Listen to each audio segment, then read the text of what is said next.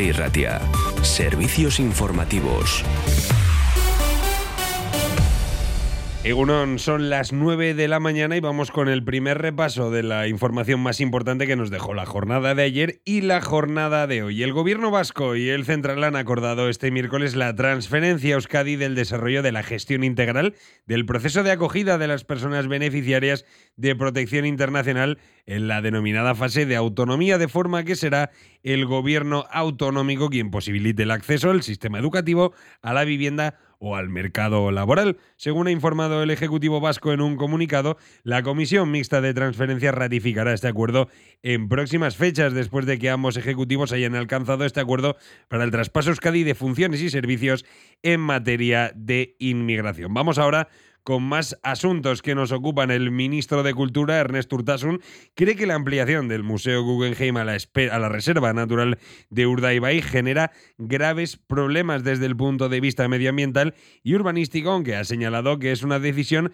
que compete a las instituciones vascas. Así se ha pronunciado Urtasun en la sesión de control al gobierno en el Congreso, después de que el diputado del Partido Popular y candidato al Endacari en las elecciones vascas, Javier de Andrés, le haya interpelado por su oposición acerca de esta ampliación al museo. En este contexto, el ministro de Cultura ha recordado que el patronato del museo en el que están presentes la dirección y las instituciones vascas se han dado de margen hasta 2025 para decidir si siguen adelante con esta ampliación. Vamos ahora con otras cuestiones. El líder del eh, Partido Popular, Alberto Núñez Feijo, ha acusado este miércoles al jefe del Ejecutivo de conocer desde hace más de tres años el llamado caso Coldo relativo a la presunta trama de mordidas en la compra de mascarillas y taparlo.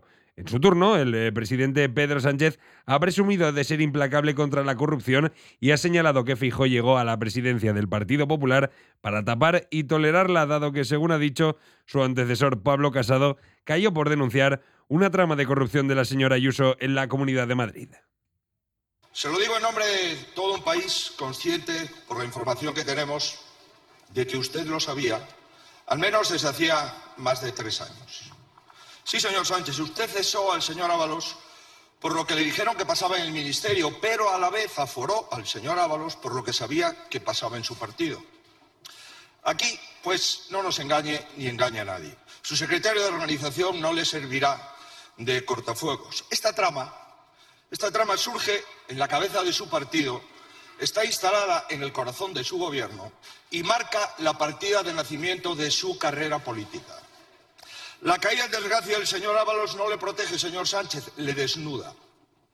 Por eso simplemente nos interesa que nos aclare cuál de todas las respuestas que ha prometido el señor Ábalos en las próximas entrevistas le teme usted. Nada más, muchas gracias.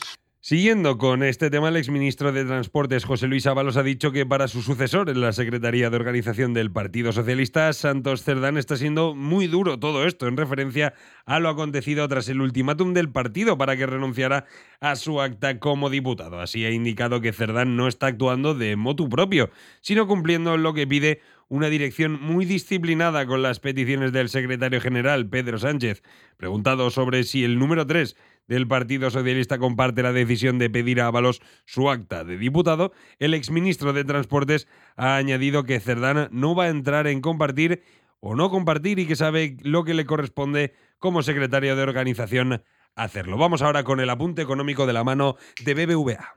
BBVA patrocina la información bursátil que les ofrecemos a continuación. Con la app de BBVA tienes toda la información para decidir mejor en temas de inversión y ver a diario cómo evoluciona tu dinero. La compañía Lavesa Tubacex, fabricante de tubos sin soldaduras de acero inoxidable, consolidó el pasado año su proceso de recuperación hasta el punto de alcanzar un récord histórico en algunas eh, de sus magnitudes económicas. Entre ellas destaca la cartera de pedidos que a finales de diciembre estaba valorada en 1.600 millones de euros, lo que, lo que supone un equivalente a dos años de actividad de la firma. ¿Invierto? No invierto. ¿Invierto? No invierto. ¿Y si hubiera una manera mejor de decidir? La app de BBVA te ayuda a decidir mejor, porque si no quieres tener tu dinero parado, te ofrece la información necesaria para empezar a invertir desde 30 euros. Mejora tu salud financiera con la app de BBVA. Más info en bbva.es. BBVA creando oportunidades. Y ahora vamos a conocer la previsión meteorológica para el día de hoy de la mano de nuestro meteorólogo de cabecera, Dorta Román.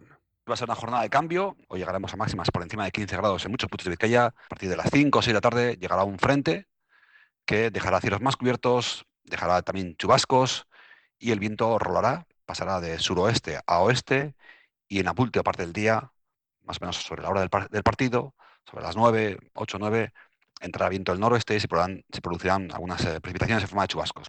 Mañana viernes va a ser un 1 de marzo, va a ser una réplica de la jornada de hoy. También tenemos la llegada de un frente en la parte final del día, cielos cubiertos durante la mañana, sin apenas lluvia, temperaturas suaves debido a entrada viento del- noroeste y a partir de las 10, 10 o 11 de la noche será el momento en el que llegue otro nuevo frente que dejará chubascos el sábado, otro día en el cual eh, tendremos la llegada de un nuevo frente y lluvias en la última parte del día. El domingo bajarán durante la jornada dominical eh, las temperaturas, viento del oeste, se producirán lluvias durante la primera parte del domingo, pero esperamos que llegue eh, la atmósfera más estable durante los segundas, la segunda parte de la jornada dominical. En cuanto a la situación de continuos pasos de frentes y ambiente muy inesta- inestable y lluvioso, va a seguir durante el lunes y esperamos que a partir del día martes 5 de marzo, poco a poco, eh, la atmósfera se vaya estabilizando. Esto ha sido todo. A las 10 de la mañana vuelve Juan Majubera con otro boletín informativo. Yo os dejo con la tertulia de Gunón Vizcaya. Agur.